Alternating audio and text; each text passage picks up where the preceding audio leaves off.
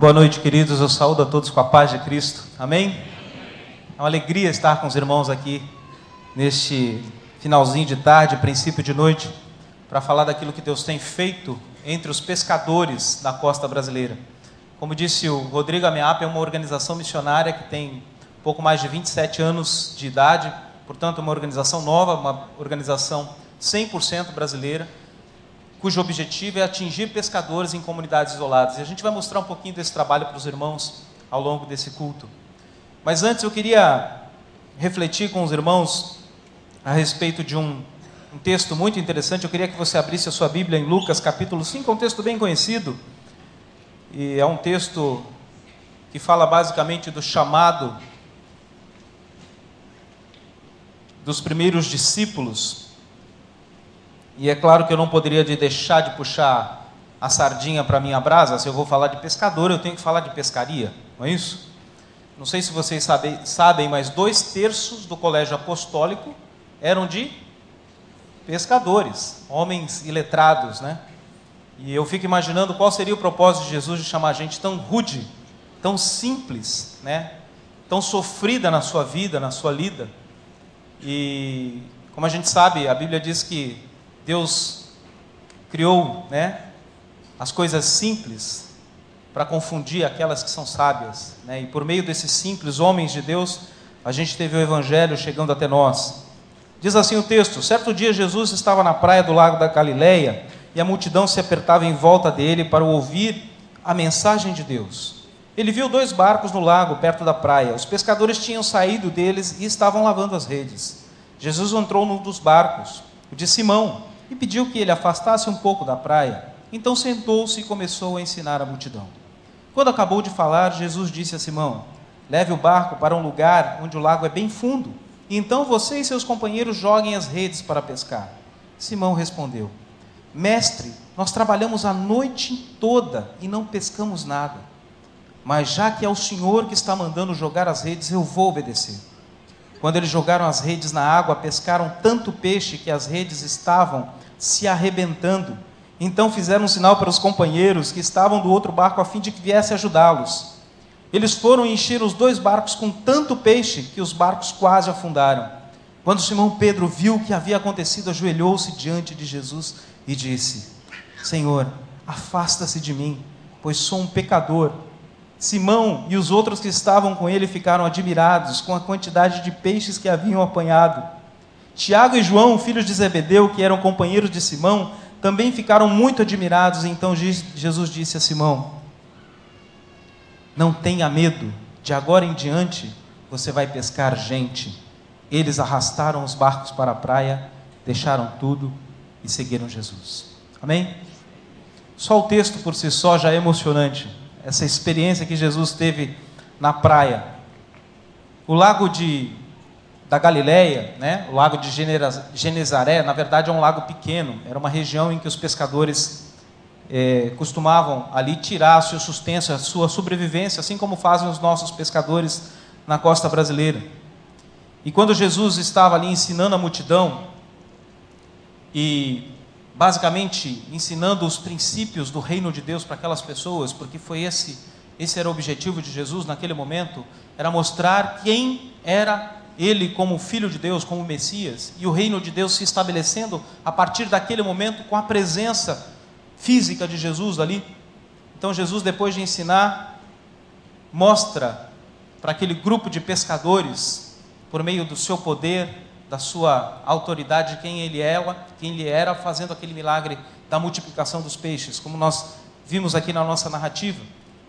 Mas o que me chama mais atenção nesse texto é que, como nós cantamos aqui, Jesus nos convida para uma nova vida. Jesus nos convida para sermos pessoas livres, libertas do pecado, queridas por Ele, amadas por Ele. E nesse convite que Jesus faz a nós, nesse chamamento que Jesus nos faz, Ele nos torna parceiros na Sua pescaria, Ele nos torna parceiros do Seu reino da Sua majestade, da Sua glória.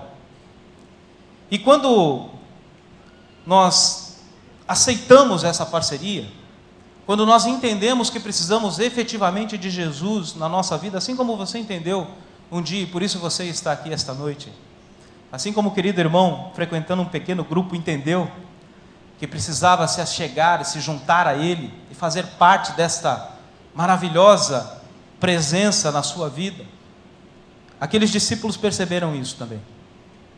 Eu gosto muito de uma pregação do pastor Jeremias Pereira, que ele diz o seguinte: quando o cristão recebe Jesus, quando o aceita como seu Salvador, quando ele percebe quem ele é, pecador, dependente de Deus, necessitado da graça e dessa presença constante na sua vida, ele ganha um novo DNA, ele transforma a sua vida, ele muda a sua perspectiva, ele abandona tudo aquilo que não traz nenhum proveito para a vida dele e passa a seguir Jesus. Foi isso que esses discípulos fizeram.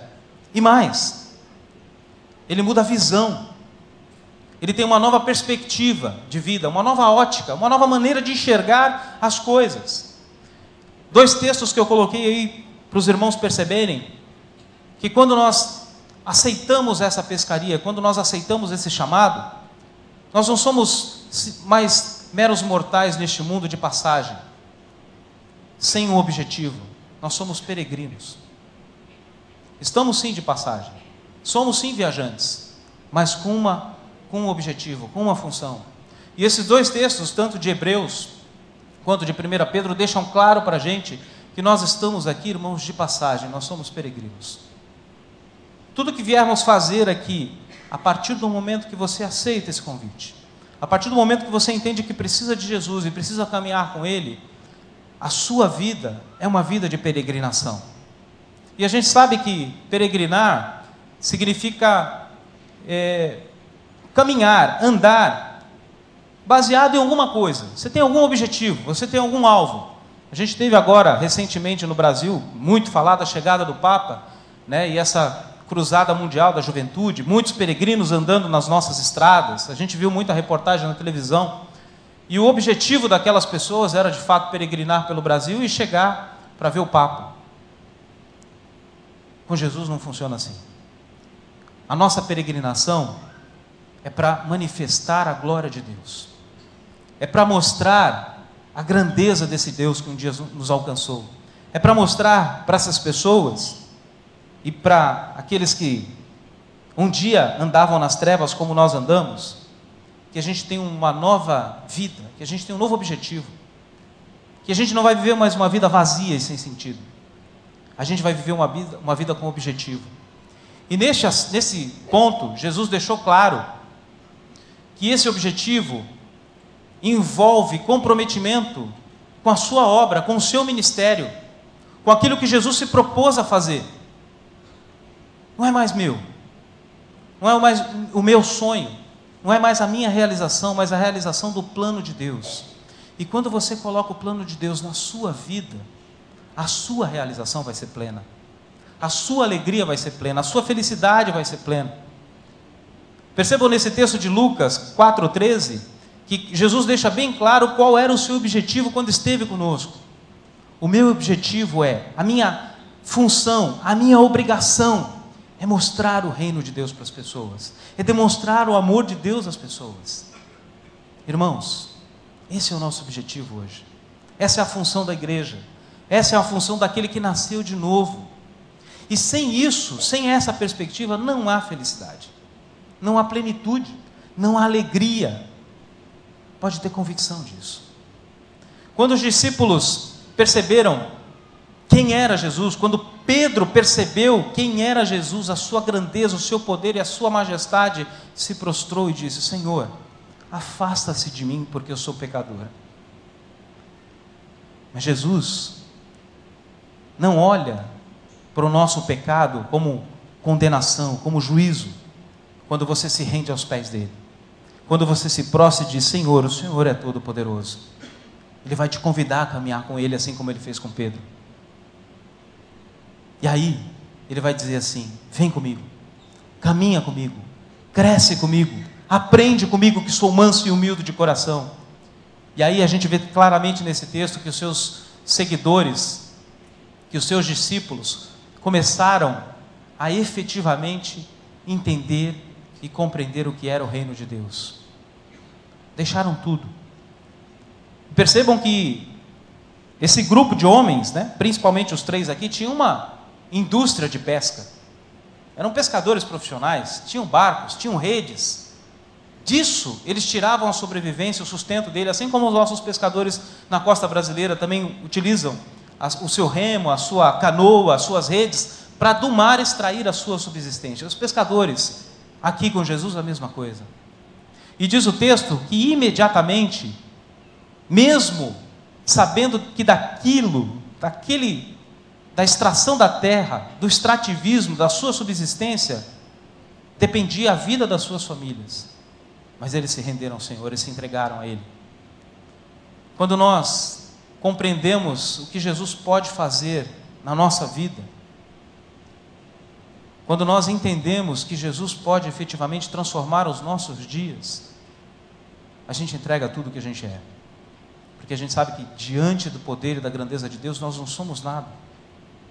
Somos pessoas distantes, ansiosas, angustiadas, desejando e ansiando alguma coisa sempre. Essa é a nossa sociedade, as pessoas vivem dessa maneira hoje. E os discípulos não eram diferentes naquele momento. E quando perceberam que Jesus podia transformar a vida deles, eles o seguiram prontamente. E fizeram. E tiveram as suas vidas transformadas. A Bíblia promete para os seus discípulos que rios de água viva fluirão de dentro de si quando a gente se rende aos pés de Jesus efetivamente. A minha reflexão essa noite e quando eu meditava a respeito desse texto, para mim mesmo, eu falo, Senhor, eu tenho efetivamente sido rio de água viva para que a tua presença, a tua graça, a tua bondade seja manifestada por meio da, da minha vida. Irmãos, porque se acontece isso comigo, se acontece isso com você, a sua felicidade vai ser plena, a sua alegria vai ser plena, a sua vida vai ter sentido. Quais os problemas de saúde da alma que nós temos tido hoje, quando andamos longe de Jesus? Você já andou longe de Jesus, assim como eu andei. E eu sei o quanto eu sofri longe dele. Eu sei o quanto eu andei errante, fora da Sua presença, fora da Sua vontade. E o quanto Ele me transformou quando eu me aproximei dele. A gente tem atuado no ministério da MEAP há pouco mais de oito anos de tempo integral. Mas eu comecei a, a caminhar com Jesus, eu tinha 16 para 17 anos. Com 22 anos de idade, eu comecei a me envolver efetivamente com a obra missionária. A visitar os campos missionários, a fazer uma viagem aqui, dedicar um tempo de férias ali e procurar ajudar os missionários nessas tarefas mais difíceis, lugares mais distantes. E eu percebi naquele momento que a minha vida ganhou sentido quando eu comecei a fazer isso. Quando eu comecei a cumprir o ID de Jesus efetivamente. Porque a gente recebe uma coisa muito especial quando anda com Jesus. Quando se entrega a Ele, a gente recebe o seu espírito. É o selo da promessa. Muito se tem falado em marca da promessa, muito se tem falado hoje de poder, de autoridade.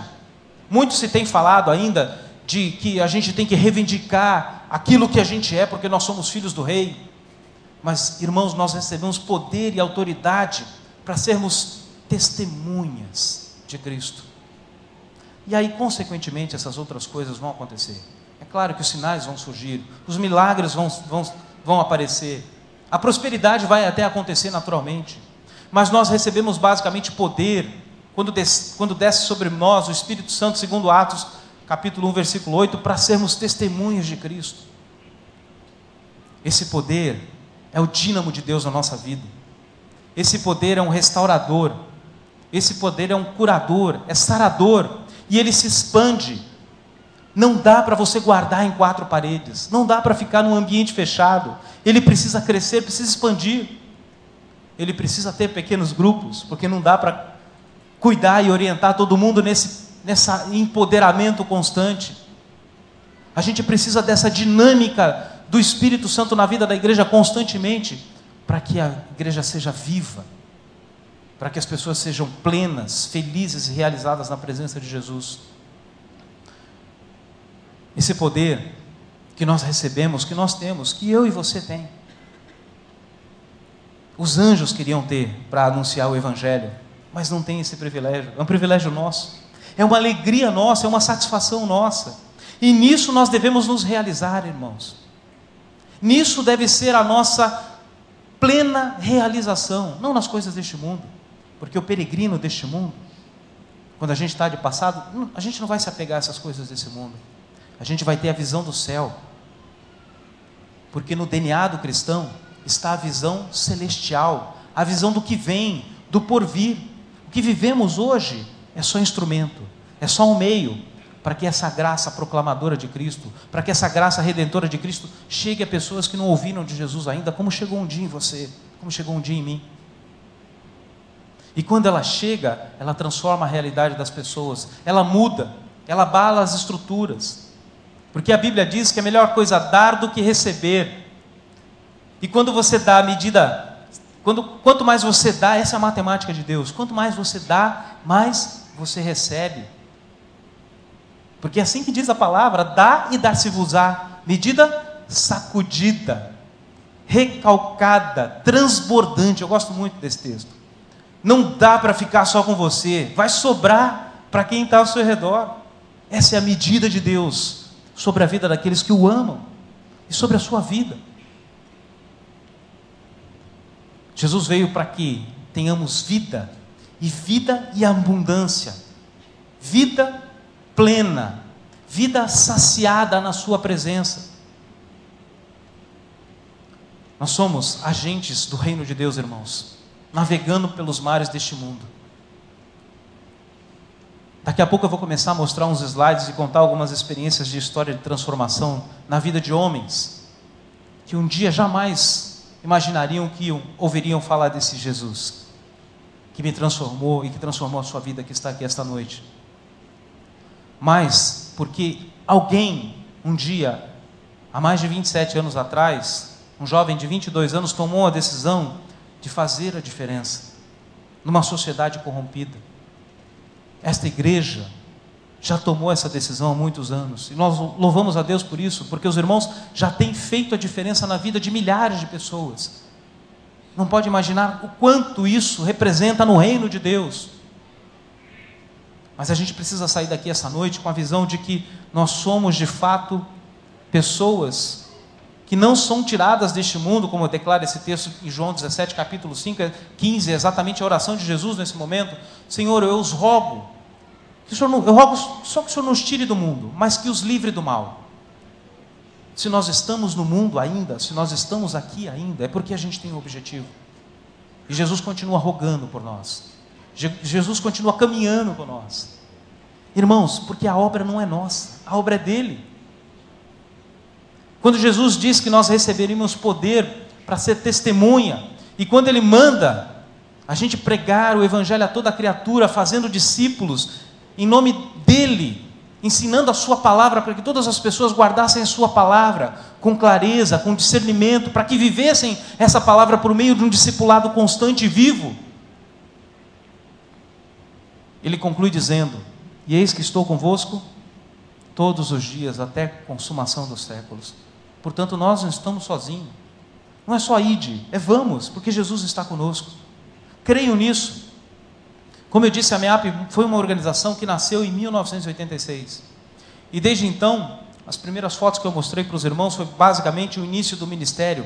Duas mil comunidades de pescadores foram encontradas ao longo da costa brasileira.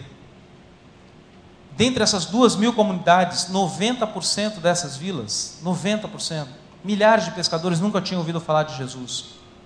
E ao longo desses anos, a MEAP vem desenvolvendo esse trabalho na costa brasileira. A gente iniciou pelo litoral do Paraná, não aparece ali, porque o litoral do Paraná, pela graça de Deus, a gente conseguiu concluir praticamente toda a costa paranaense e transferimos a responsabilidade do trabalho para uma outra igreja que hoje está fazendo melhor que a gente o trabalho. Já chegou em vilas que a gente não conseguiu chegar, mas a gente deu a base, deu a estrutura para que aquelas igrejas pudessem chegar lá. Viabilizamos o trabalho, mostramos a necessidade, assim como a gente está fazendo hoje aqui essa noite. Começamos então aqui pelo litoral de São Paulo, uma comunidade do Ariri, uma comunidade fácil de chegar. Algumas horas de carro a gente chega ali no litoral de Cananéia, uma hora de viagem de barco, a gente está dentro de uma vila de pescadores podendo abençoar essa gente e ser abençoado. Eu sempre digo: uma pessoa que vai ao campo missionário, que participa de uma viagem missionária, assim como foi comigo, nunca mais vai voltar a mesma pessoa. Ela vai voltar diferente. Ela vai voltar transformada, porque ela vai perceber que pode ser usada por Deus. Que Deus pode fazer por meio da vida dela. E, e mais ainda, pode ser muito abençoada nesse, nesse aspecto de dar e receber. Ali no litoral de São Paulo, a gente tem alguns projetos com crianças. A gente começou recentemente um projeto de futebol e a quadra da comunidade é a igreja. O povo de Deus se reúne ali e geralmente quando acaba o culto o pessoal já está ali para jogar um futebol e a meninada junto. Nós já temos desse, esse ano foram enviados dois jovens para o seminário fruto desse trabalho numa vila de pescadores ali no litoral de São Paulo. Fruto de uma partida de futebol realizada regularmente ali três vezes por semana. Futebol que não tem pontapé, não tem palavrão e não tem juiz. É possível, pastor? É possível. Homens da comunidade têm ido à quadra, onde está a igrejinha lá e essa meninada jogando, só para ver a partida de futebol para saber se tem confusão, para sair falando depois. Porque antes tem um, um tempo de estudo bíblico, meditação da palavra. Quatro homens já se converteram. Não vão para jogar futebol, eles estavam indo para assistir só. Quando a gente fala de transformação, quando a gente fala de presença de Jesus, enquanto a gente passeia, enquanto a gente caminha, a gente vai demonstrando esse amor, a gente vai falando e proclamando e tirando dúvidas concernentes àquelas que as pessoas têm, das quais nós tivemos um dia, e Deus vai dando graça, vai dando condição dessas pessoas perceberem que são amadas do Pai também, assim como nós somos, que são queridas pelo Senhor, que podem ser cuidadas por Ele, que podem ser tratadas por Ele, por meio das nossas vidas. Essa é uma igreja que nós organizamos. Eu tive a alegria de trabalhar por três anos, quatro anos nessa comunidade, três anos morando na vila. Eu e minha família, estou com a Jandira, o Silas e a Lídia. Amor, fica de pé para apresentar. Isso, crianças, Silas e Lídia. Nós moramos ali em Pedrinhas por três anos. E Silas está com 13, Lídia com 11. E até hoje me cobram por que, que a gente saiu de Pedrinhas. Até hoje eu sou cobrado. Papai, por que, que a gente saiu de Pedrinhas? Porque foi um tempo muito precioso que Deus deu para a gente ali, de poder compartilhar o amor de Cristo com aquelas pessoas. Uma igrejinha pequena. Quando nós chegamos lá, tinha pouco mais de 15 pessoas. Quando a gente saiu, tinha lá umas 50, 60 pessoas com liderança formada. Hoje se tornou uma igreja batista, uma outra igreja batista adotou o trabalho e é totalmente independente, autônoma. Mas Deus manifestou a sua graça, o seu poder ali naquele povo.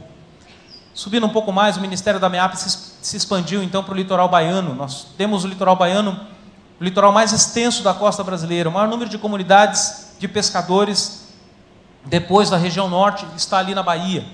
Trabalho muito difícil inicialmente. Os missionários passaram muita dificuldade, muita perseguição para começar o trabalho, mas Deus nos deu a condição de construirmos um catamarão, um barco clínica, um barco com 14 metros de comprimento por 6 de largura, com dois consultórios odontológicos, centro de atendimento ambulatorial. Na área do convés, as pessoas, quando estão ali sendo atendidas, são ministradas pelo Evangelho, pela palavra de Deus. E o catamarã tem o conceito do calado baixo. Chega em qualquer vila, em qualquer beira de mangue, a gente está chegando para pregar o Evangelho.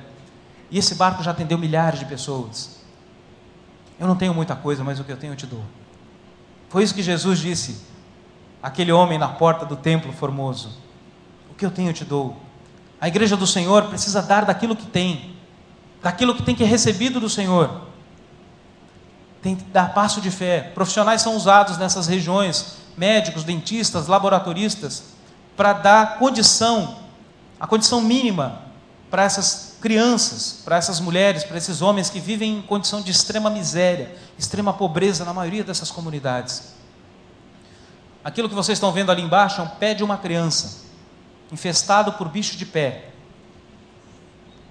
As crianças nas comunidades não têm valor, na maioria das comunidades. Elas, as famílias são numerosas, às vezes 8, 10, 12 filhos.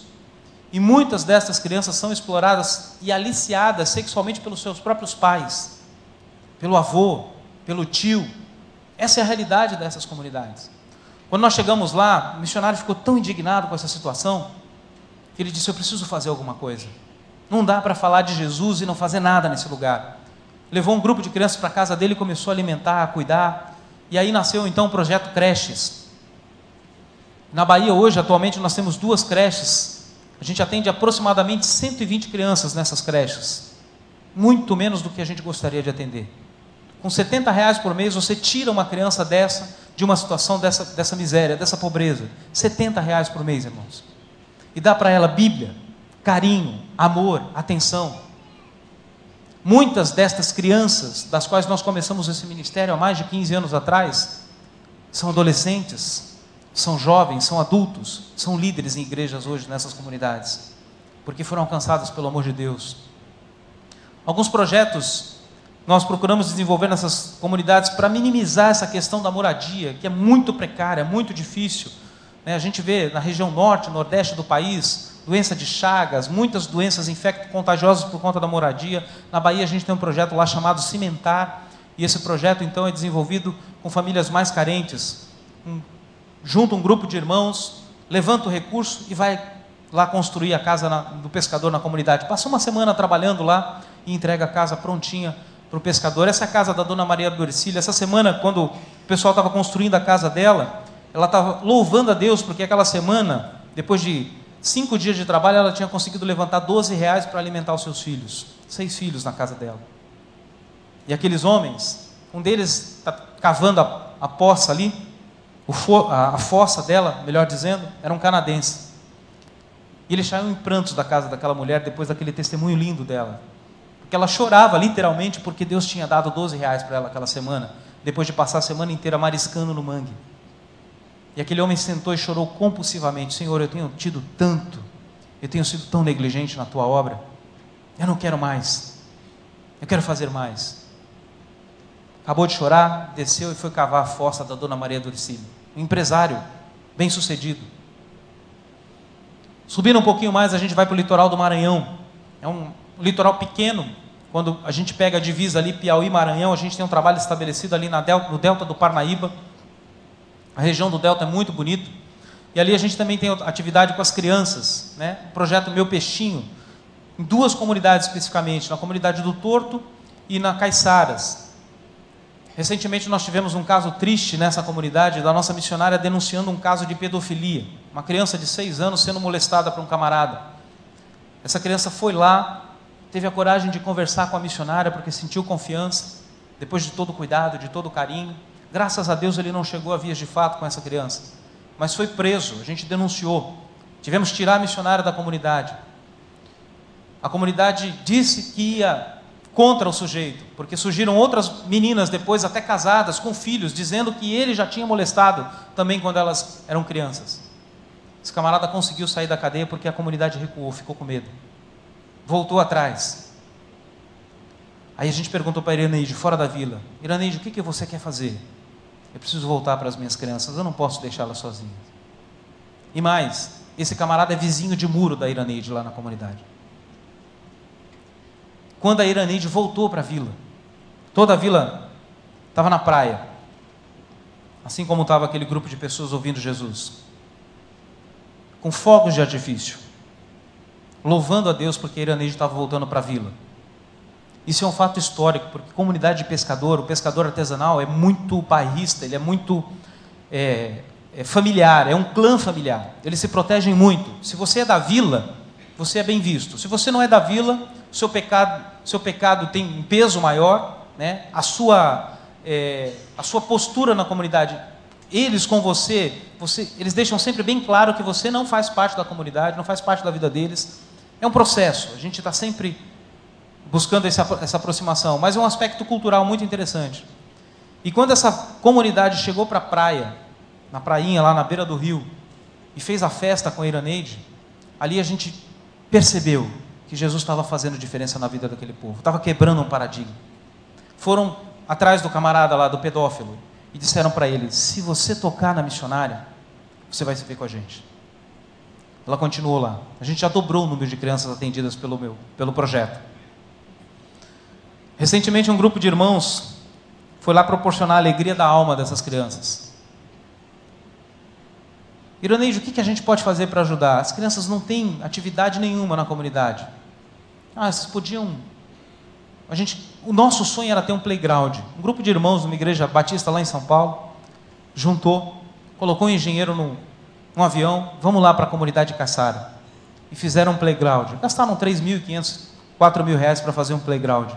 Enquanto eles estavam terminando, as crianças estavam em volta ali do grupo, só esperando o momento de começar a brincar, a participar juntos ali com aquelas pessoas.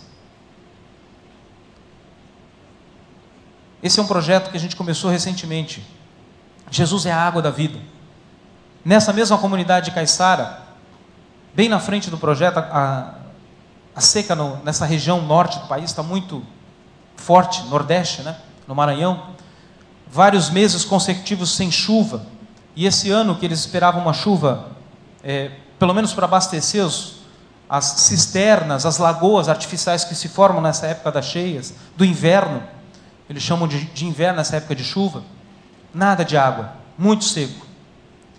E aí um homem sentiu o desejo no coração de para essa comunidade e doar um poço artesiano. E disseram: olha, o poço que a gente tem aqui é né, muito distante. As pessoas têm que andar muito, muitas horas para chegar numa determinada localidade para retirar água. E geralmente os poços são cacimbas, aqueles poços que eu mostrei ali no começo. É um buraco no chão, a água verte enquanto chove e depois acabou, não tem mais condição. E eles disseram assim: vamos, vamos cavar aqui na frente do projeto, mas aqui não dá água. As pessoas da comunidade dizendo: aqui não dá água.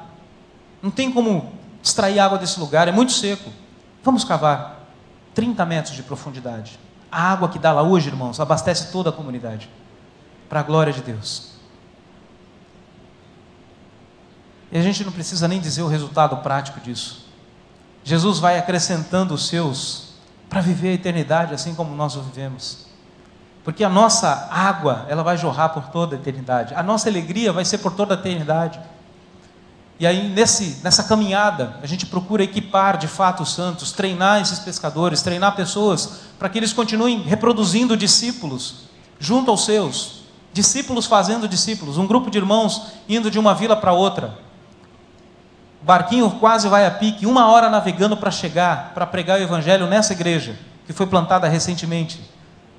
Porque Jesus disse que sobre a sua palavra, sobre essa rocha, sobre a afirmação de Pedro, tu és Cristo, Filho de Deus vivo, ele ia edificar a sua igreja. Jesus tem feito isso nessas comunidades. Amém, irmãos? Para sua honra e para sua glória. Agências de salvação vão nascendo. O povo de Deus vai glorificando ao Senhor nessas ilhas com seu jeito, com a sua maneira de ser, com as suas particularidades. O louvor vai suscitando da boca das crianças de maneira maravilhosa. Os pequeninos vão se chegando a Jesus. Quando a gente diz que as ilhas têm visto a glória do Senhor, meus irmãos, as ilhas têm visto a glória do Senhor. E eu queria convidar essa igreja a fazer parte desse ministério, a fazer parte dessa obra, a orar, a interceder, a caminhar conosco porque as fronteiras precisam ser alargadas. Agora a gente está expandindo um pouco mais ali no litoral maranhense. Estamos no delta do Parnaíba, estamos subindo um pouquinho mais para a região mais ao norte do Maranhão. Centenas de comunidades de pescadores ainda sem evangelho. Pessoas das quais a gente chegou recentemente e ouvimos um testemunho de uma senhora dessa comunidade. Seria tão bom se a gente tivesse um lugar aqui para adorar a Deus.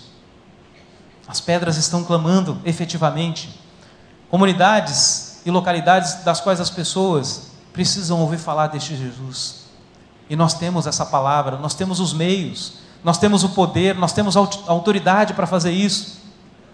E por fim, chegando lá na região norte do país, no extremo norte, pescadores ribeirinhos, ali a cultura se mistura um pouco mais. Ali a gente já está entrando para a navegação de rios, de garapés, uma cultura um pouco diferente da nossa um pouco diferente da região nor nordeste do país, mas que também precisa do amor de Deus, precisa da presença de Deus. E nós recebemos poder para isso. Carol e Laércio